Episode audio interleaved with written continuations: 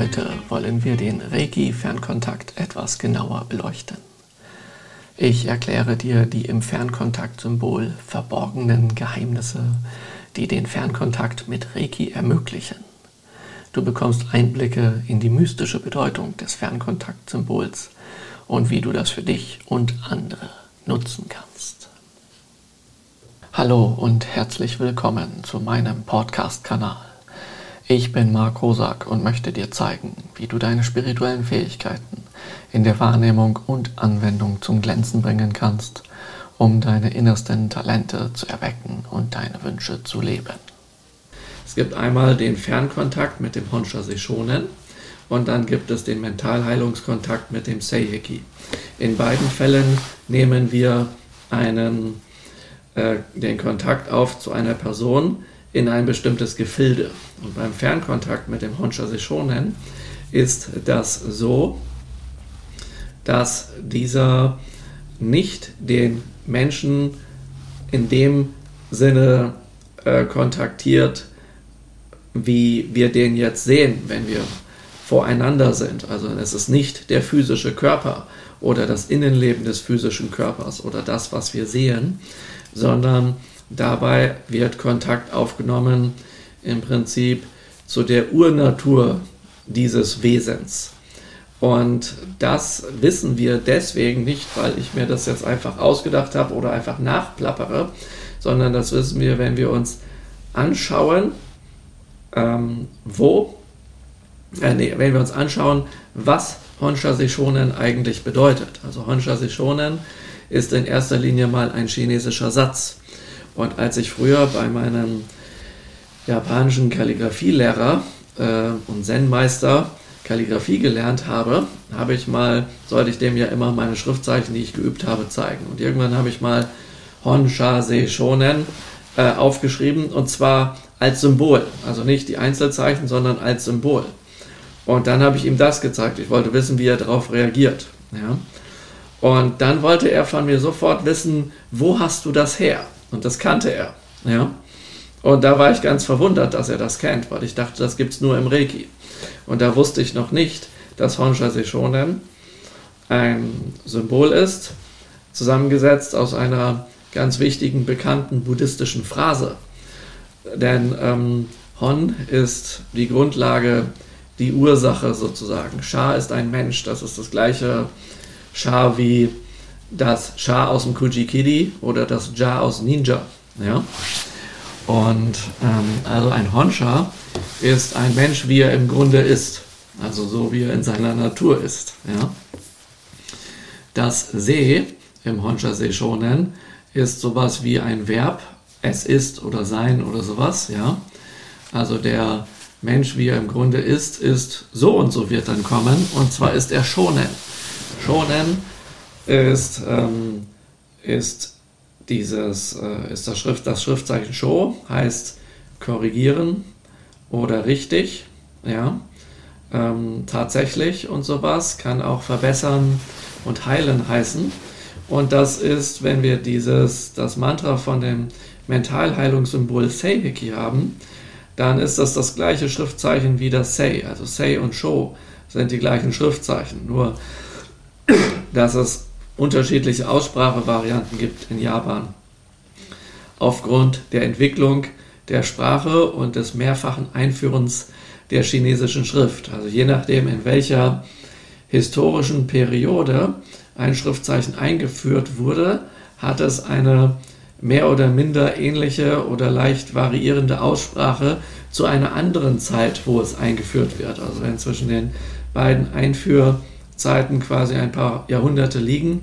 Dann hat sich in China die Aussprache geändert und in, ähm, wenn das nach Japan überliefert wird, dann merken die das und geben dem dann eine weitere Aussprache. Und wenn ihr nun in ein japanisches Lexikon oder Wörterbuch schaut, ein Zeichenlexikon, dann ähm, seht ihr zum Beispiel jetzt das Zeichen Sei, ja, und dann steht dort Darüber, also da steht die Aussprache Say und darüber steht das Zeichen für die Tankzeit. Dann wisst ihr, aha, 600 äh, irgendwas bis 900 irgendwas. Ja? Also 618 bis 908. Und dann ähm, habt ihr äh, neben der Aussprache Sho zum Beispiel äh, das Zeichen für Sui. Und dann wisst ihr, oh, okay, das ist irgendwo 12. Jahrhundert. Ja? Und ähm, dann gibt es noch, ein, ähm, noch eine dritte Aussprache und davon manchmal sogar noch weitere Variationen. Das ist dann die japanische Aussprache und das bedeutet, dass das chinesische übernommene Wort natürlich mit dieser Bedeutung, zum Beispiel korrigieren ja, oder richtig sein, auch im Japanischen gibt. Aber da die Japaner ursprünglich keine Schrift haben, setzen sie diese japanische Aussprache auch noch zu diesem Zeichen. Und das, dadurch entsteht das, dass ein Zeichen sehr viele Aussprachevarianten haben kann. Ja? Also das ist eine ganz, ganz äh, spannende Sache. Und hinzu kommen dann noch einige Aussprachen für Namen von einzelnen Zeichen und auch noch aus besonderen spirituellen Gefilden. Also das heißt, dass ein Zeichen äh, im Zusammenhang mit dem Daoismus nochmal eine Sonderaussprache haben kann oder eine Sonderform oder eine Sonderbedeutung, die es sonst nicht gibt. Und das ist natürlich das, was man gerne benutzt hat und benutzt, ähm, äh, wie die sozusagen ähm, zum Beispiel über Qigong sprechen oder eine Form von Energiearbeit oder Heilung oder irgendetwas, was sie vorhaben. Die schreiben sich einen Brief und nur der darin Eingeweihte, der sich in diesem Kontext auskennt, weiß, dass das jetzt nicht heißt, ähm, ähm, ähm, ich gehe Blumen pflücken, sondern das heißt, ich gehe mit meinem Schwert auf die Wiese und lege da jeden Typen um oder sowas in der Art. Ja? Äh, äh, sowas, äh, sowas, sowas gibt es. Und solche, solche Sprachcodes gibt es hier im Westen auch. Das seht ihr manchmal, manchmal in irgendwelchen Filmen in irgendwelchen Actionfilmen, wenn es dann heißt, ähm, man soll irgendwo im Gebirge einen Parkplatz anlegen, das heißt, man soll irgendwas dem Erdboden gleich machen, zum Beispiel. Ja? Äh, solche, solche Sachen habe ich mal irgendwo äh, gesehen. Ja? Ich glaube, im Hulk-Film war das dieser grüne Typ, der in der Gegend rumrennt. Und der sollte, ähm, für den sollte ein Parkplatz angelegt werden. Das heißt, da wo er ist, wird einfach alles platt gemacht und wenn alles platt dort ist und die Berge auf ihn einstürzen, dann ist er hoffentlich auch weg, aber denkst du, und dann hat er sich wieder rausgesprengt sozusagen, ja.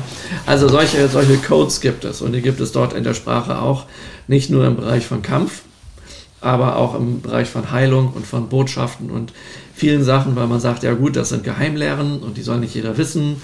Oder man sagt, ähm, oh, äh, diese daoistische Methode ist zu einer gewissen Zeit in China verboten. Ähm, aber damit man das weiter trainieren kann, gibt man jetzt ähm, ähm, den, den Übungen irgendwelche Bilder und vielleicht kennt ihr aus dem Qigong diesen, diesen sogenannten inneren Garten, ja, den es gibt, der diesen kleinen Kreislauf beschreibt, der die Meridiane hier rauf und runter geht. Ähm, und äh, dabei seht ihr dann beispielsweise, bei, seht ihr beispielsweise irgendeinen Eremiten hier im, im dritten Auge, ja, und dann gibt es dazu alle möglichen Geschichten. Die einen sagen, das ist Bodhidharma, wie er auf einem Palmblatt ähm, ähm, von Indien nach China reiste, um den Buddhismus dahin zu bringen, was natürlich nicht stimmt. Also die Geschichte gibt es, aber das hat damit nichts zu tun. Oder irgendwo anders gibt es so einen, so einen Bauern, der irgendwie so ein mit seinem, mit, mit einem Tier, so einem, so einem Wasserbüffel oder sowas, da sein, sein Reisfeld bestellt. Und das hat eine, eine ganz andere Bedeutung als das Bild, was man sieht. Und dieses Bild, was man dort sieht, wiederum an der Stelle, wo es ist, ist gar nicht die Stelle gemeint. Dafür muss man das mit dem Text vergleichen, der dabei steht. Und in dem Text steht dann auch nicht, das ist eigentlich für die Stelle gemeint, aber es ist dort ein gewisser Code, der woanders auftaucht und dann weiß man, dass das eigentlich dahin gehört. Und das ist dann alles doppelt und dreifach verwirrend. Ja? Ähm, für die Leute, die das lesen und dadurch fangen die dann an, das zu lesen und dann denkt jemand von der Regierung, die das verboten hat, was ist das für ein Blub? Weg damit, uninteressant. Was gibt es hier noch so in der Art? Und ähm, Jahrhunderte später wiederum denken andere Leute, ja, jetzt müssen wir aber mal herausfinden, was die damals mit diesem inneren Garten gemeint haben. Und jetzt sind wir mal ganz schlau und lesen das Chinesische oder gucken, wo diese Bilder auftauchen und und und. Und dadurch gibt es dann ganz viele Interpretationen davon. Und es ist gar nicht so genau sicher, was das eigentlich bedeutet. Und da seht ihr, aha, dieser Geheimschlüssel funktioniert. Und so ist das mit vielen einzelnen Schriftzeichen auch noch. Und das mit den Reiki-Symbolen ist im Prinzip auch sowas. Jeder, wer Reiki lernt, benutzt die Symbole, hoffentlich, wer den zweiten Grad gelernt hat. Und dann ähm, äh, weiß aber kaum einer, was das eigentlich bedeutet. Dass Honsha Shonen ein Satz ist, den es im Buddhismus ist, hat vor mir keiner herausgefunden. Ja? Und auch wenn das mittlerweile Leute behaupten, dass sie das sind, die das herausgefunden haben, weil sie bla bla bla bla bla und sowas, ja. Also jeder will immer derjenige sein, der es war. Und das ist auch eine ziemlich peinliche Geschichte. Naja, wie auch immer, dieses Honsha Shonen ist eben ein Satz und dieses Sei oder auch Sho ausgesprochen. Also das Shonen ist im Seiheki das Sei in der Aussprache. Das Sho bedeutet, ähm, dass etwas korrekt ist, dass man etwas korrigiert, verbessert. Ja? Oder dass etwas wahrhaftig ist. Ja, also dass es wirklich so richtig und wahrhaftig ist, wie es ist. Und das Nennen, das ist das Nennen aus den Lebensregeln von Kokoro Ninenji. Lenke deine Aufmerksamkeit in dein spirituelles Herz. Und dieses Nennen bedeutet, ähm, ins, also wenn man dieses Zeichen auseinanderbaut in die Einzelzeichen, dann heißt das jetzt ins Herz kommen. Ja? Und schonen bedeutet, wahrhaftig jetzt in sein Herz kommen, wahrhaftig im Hier und Jetzt sein. Dieses Schonen ist gleichzeitig eines der ähm, eines dieser Sätze im achtfachen Pfad des Buddhismus, ja, ähm, was dadurch ausgedrückt wird. Ja. Und damit haben wir wieder einen Bezug zum Buddhismus. Ja. So, und dann heißt dieser Satz Honsha Seishonen, ähm, du der, der Mensch ist im Grunde, ja, oder der Mensch, wie er in seiner Urnatur ist, wie er ursprünglich ist, ist er jetzt in seinem Herzen.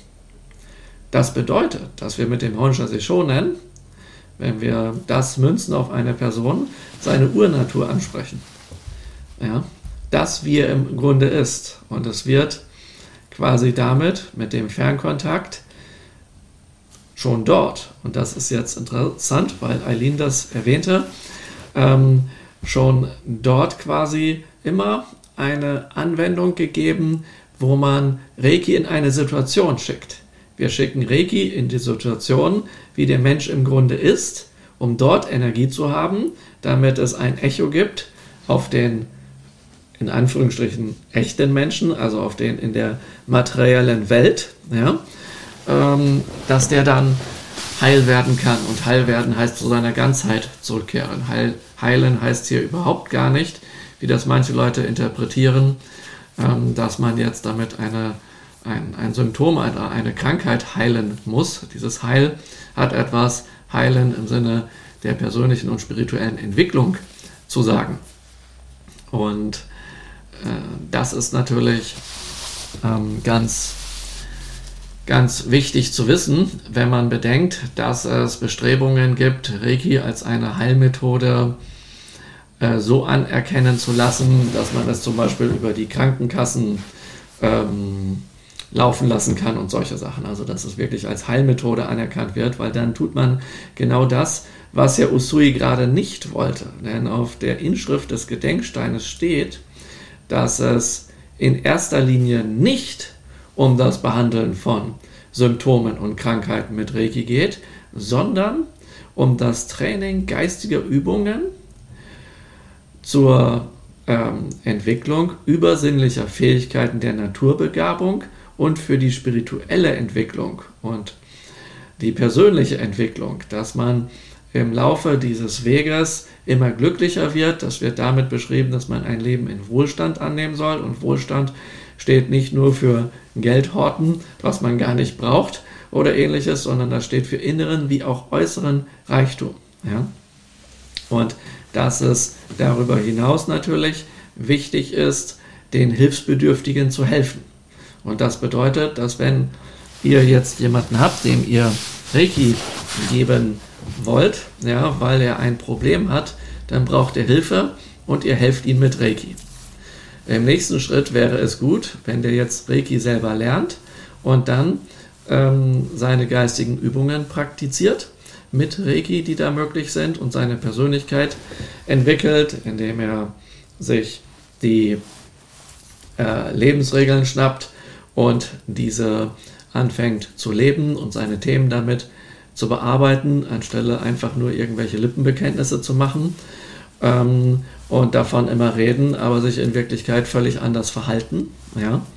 Ähm, dass man solche Sachen einfach, dass man damit aufhört und es wirklich wahrhaftig tut und wirklich freundlich zu den Mitmenschen ist, anstelle irgendwie ähm, äh, andere Leute äh, niederzumachen und dergleichen, wie das leider in manchen, äh, zum Glück nicht allen und, zum Glück auch nur in kleinen Reiki-Kreisen der Fall ist, die sich aber besonders wichtig aufspielen.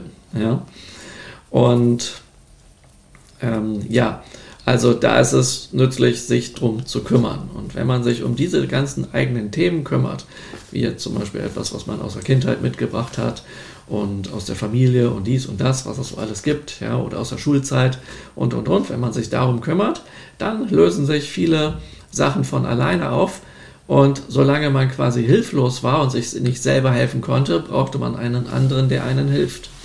Aber wenn daraus dann wird, ja, man braucht immer einen anderen, der einen hilft, da, weil Reiki ja eine Heilmethode ist, nur um anderen zu helfen, was ja Usui gerade nicht wollte, wie ich eben schon erwähnte, dann wird das eine never-ending Story sein, weil ähm, ohne Entwicklung braucht der Mensch immer Hilfe und die Symptome werden langfristig nicht weggehen. Ja, und deswegen Reiki aktiviert die Selbstheilungskräfte und bei vielen Leuten ist das so, dass wenn sie die ersten Erfahrungen mit Reiki sammeln, wirkt das ganz toll und dann die, boah, davon will ich mehr. Und irgendwann haben manche den Eindruck, hm, dass es trotzdem nicht wirkt. Und woran liegt das? Heißt das, dass Reiki einfach nicht ähm, eine nicht geeignete Methode ist? Nein, das heißt das nicht, sondern das heißt genau das, was ich eben beschrieben habe. Man hilft den Hilfsbedürftigen mit den Werkzeugen der Reiki-Methode, der spirituellen Methode, wie Usui sie nannte. Und dann geht es darum, geistige Übungen durchzuführen, um sich zu entwickeln. Lässt man die Entwicklung weg, werden die Symptome, äh, die es gibt, auch nicht weggehen, weil diese direkt mit der Entwicklung zu tun haben. Das heißt, ihr könnt sagen, hm, ähm, jemand hat eine Krankheit, er nimmt ein Medikament, dadurch ist das Symptom weg, ja, äh, und dann lebt er einfach mal so weiter. Oder man sagt, hm, diese Krankheit will mir vielleicht irgendetwas sagen und ich gucke mal in mich rein, was es dort gibt und schaue, was ich in mir heilen, äh, verbessern kann. Ja, und Heilung ist, wie gesagt, nicht die Heilung einer Krankheit in diesem Fall, sondern es geht, was ich in mir bereinigen kann, zum Beispiel, ja, womit ich meinen Frieden schließen kann. Ja, solche Sachen. Ja. Und sowas alles. Und dabei schaut man eben auf seine Urnatur, so wie Honsha Seshonen bedeutet. Ja. Ähm, der Mensch, wie er im Grunde ist, ist wahrhaftig jetzt in seinem Herzen. Ja? So, und da heißt es hinzustreben. Und kommt man dorthin, dann kommt man zu Daikomyo. Daikomyo heißt die große Erleuchtung. Das heißt, Reiki ist ein Erleuchtungsweg. Und wenn man äh, die Meisterausbildung äh, macht und Meister wird, dann ist es wichtig, dass man darin eben lernt, dass das so ist, weil diese Symbole ja auch im Kombi-Pack benutzt werden innerhalb einer Einweihung und dass einem das eigentlich immer wieder klar gemacht werden sollte. Ja? Also dass dem Meister besonders, der diese Einweihung durchführt, dass dem das immer wieder, wieder klar wird. Ja? Also das ist ganz, ganz wichtig hier in diesem Fall ähm, zu wissen. Ja? Also Reiki ist ein spiritueller Weg der, der Entwicklung und dann kann man, wenn man die Ursachen von allen möglichen Sachen, die im Geiste liegen, wenn man die behebt, dann wird das auch einen Effekt auf den Körper haben können und der kann Sachen, der kann chronische Sachen dann leichter loswerden. Also das ist sozusagen eine sehr tiefgründige Aktivierung der Selbstheilungskräfte. Ja? Also wenn ich Schulterverspannungen habe und mir die Hände auflege und das hilft mir, mich zu entspannen, ist das die oberflächlichste Variante, die mit Reiki möglich ist. Und da jeder irgendwelche Verspannungen hat, wird der Reiki, weil das einfach so wirkt, als sehr wohltuend und entspannend wahrnehmen. Das heißt aber nicht, dass das immer und mit allen so geht. Und deswegen ist das ja so schön. Einerseits ist die Reiki-Heilmethode so einfach zu erlernen und anzuwenden und andererseits ist ähm, es möglich, damit wirklich an die ganz, ganz, ganz, ganz tiefen Ursachen heranzugehen. Und das Tolle wiederum da ist, dass es dadurch, wenn man das so macht, wie Usui das meinte, ähm, keine Konkurrenz hat. Was heißt das jetzt? Ja, es gibt keine Konkurrenz zur Schulmedizin. Es gibt keine Konkurrenz zur Psychologie, ja, weil es einfach bei Reiki um was völlig anderes geht. Und deswegen ist es eigentlich ein Unding, die Reiki-Heilmethode ähm, als eine, als eine äh, Heilmethode anerkennen zu lassen. Das ist, ist Quatsch, weil dann würde man die Reiki-Heilmethode kastrieren. Ja? Und dann würden ganz viele Sachen wegfallen auf einmal, was man damit Tolles machen kann. Dann würde auf einmal festgelegt werden, was unterrichtet werden darf und was nicht. Und ähm, ja, dann, dann gibt es das irgendwann in dem Sinne nicht mehr, wie sich Usui das gewünscht hat und wie das eigentlich gedacht ist. Ja? Und das wäre äußerst traurig. Und äh, also das ist die, die eine Sache, was daraus passieren kann, wenn man das nur zum Symptome heilen sieht. Und wenn man eben einen Fernkontakt aufbaut, dann kann man das Symptome heilen natürlich probieren.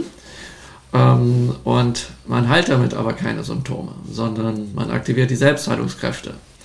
Und man fängt an, sich zu regulieren. Und warum reguliert man sich? Ganz einfach, weil man den Menschen in seiner spirituellsten, erleuchteten Urnatur quasi erreicht und ihn daran erinnert, guck mal, das bist du eigentlich. Und wenn du möchtest, kannst du das jetzt annehmen ja, und dann passiert etwas. Ja. Und das Unterbewusstsein, welches die Reiki-Kraft einzieht, also jemand, wer Reiki bekommt, der bekommt von dem, der Reiki gibt, über das Handauflegen die Reiki-Kraft zur Verfügung gestellt, aber der Mensch als solcher entscheidet immer noch, ob er die Reiki-Kraft einziehen möchte. Und das macht er nicht bewusst. Natürlich ist eine Abwehrhaltung eher kontraproduktiv als eine offene Haltung, aber völlig unabhängig davon. Wenn jemand sagt, Reiki wirkt bei mir nicht, kannst ruhig die Hände auflegen, da tut sich nichts. Und dann denkt er auf einmal, hm, das fühlt sich aber erstaunlich entspannend und warm an. Was ist das denn? Dann sagt er, ja, das ist Reiki. Und dann weiß der so, oh, da habe ich mich wohl getäuscht. Aber immerhin hat er sich geöffnet dafür, dass man ihm die Hände auflegt. Andere, die so abweisend sind, die sagen, nee, das ist Quatsch, brauchst mir auch nicht die Hände auflegen, so ein Stuss, ja, ähm, brauche ich nicht.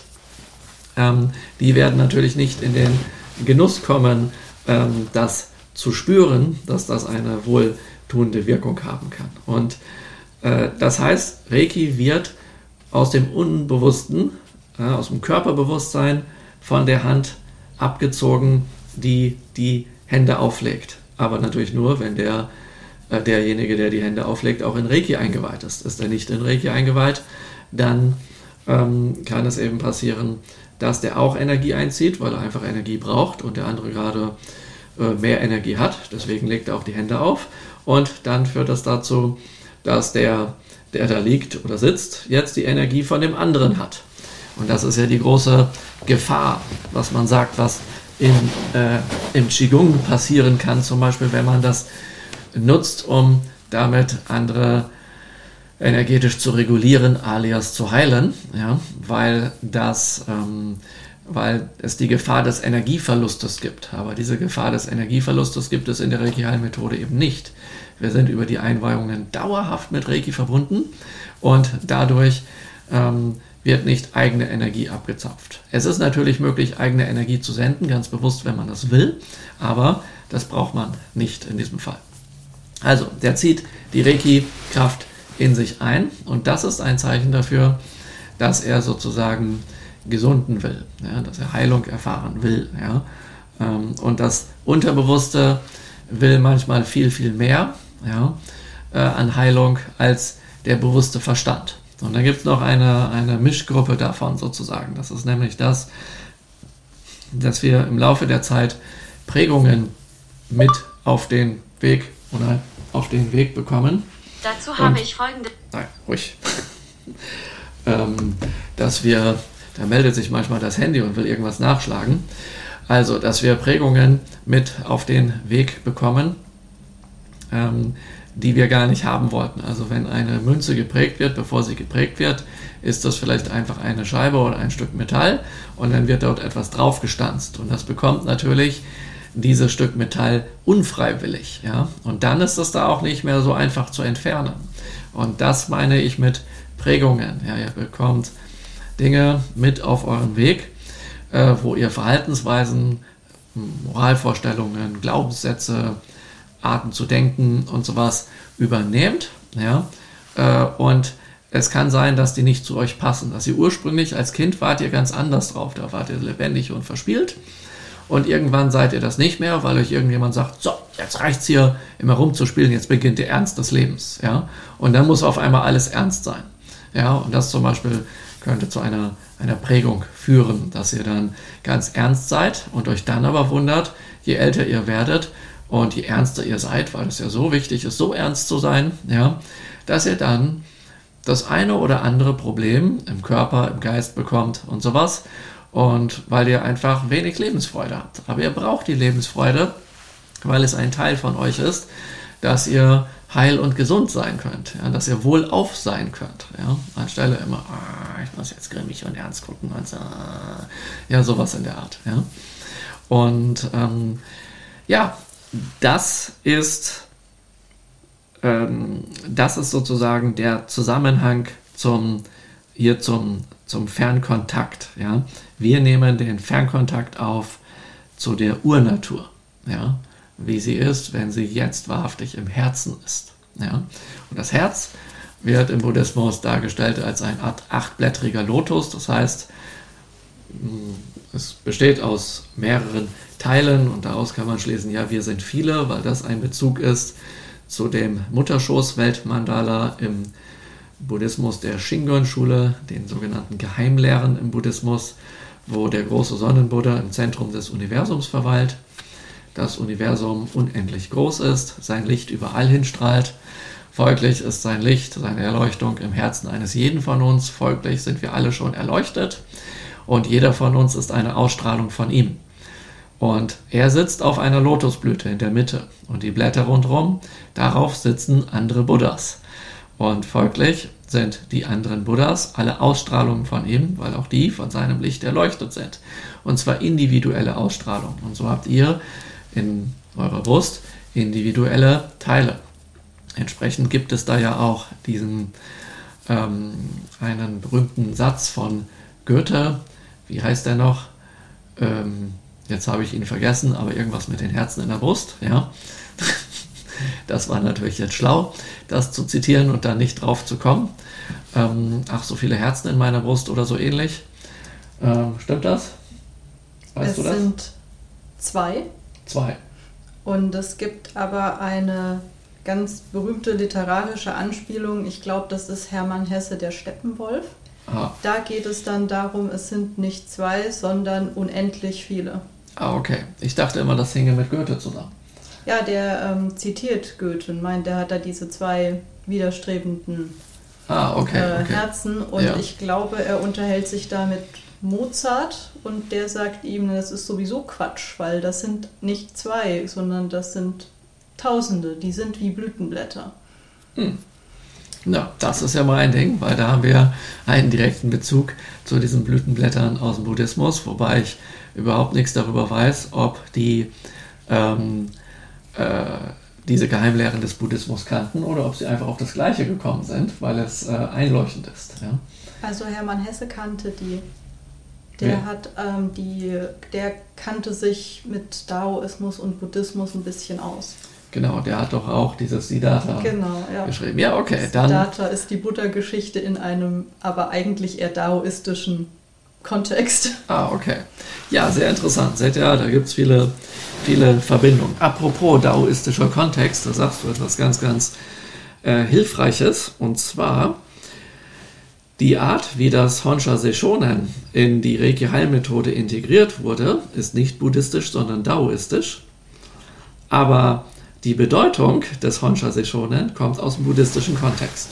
Ja. Und äh, das zeigt den Synkretismus von mehreren spirituellen Traditionen, wie er in Japan seit über 1000 Jahren gepflegt wird. Und wie er eben äh, dann in solche Methoden, spirituellen Methoden wie die Reiki-Heilmethode integriert wird. Ja? Das ist dabei vielleicht in diesem Kontext auch noch interessant zu erwähnen. Naja, also es geht um die Erleuchtung im Herzen und dass wir eben aus vielen Anteilen bestehen. Und diese, es gibt Anteile, die haben wir ursprünglich und es gibt aber auch Anteile, die kommen im Laufe des Lebens hinzu, nämlich immer dann, wenn wir eine neue Person kennenlernen oder wenn wir in einer besonderen Situation sind. Die kommen sogar dann hinzu, wenn wir Filme sehen, wo es Charaktere gibt, die sich auf eine bestimmte Weise verhalten. Und dann passiert es zum Beispiel, dass sie sich auf eine bestimmte Weise in einer bestimmten Situation verhalten, die wir noch nicht kannten. Und wenn wir in eine ähnliche Situation kommen und wir dann bis dahin nicht gelernt haben, wie man mit dieser Situation umgehen kann, wird einfach der Charakter aus dem Film abgerufen und diese Verhaltensweise angewandt. Und das kann hilfreich sein, das kann aber auch problematisch sein. Ja?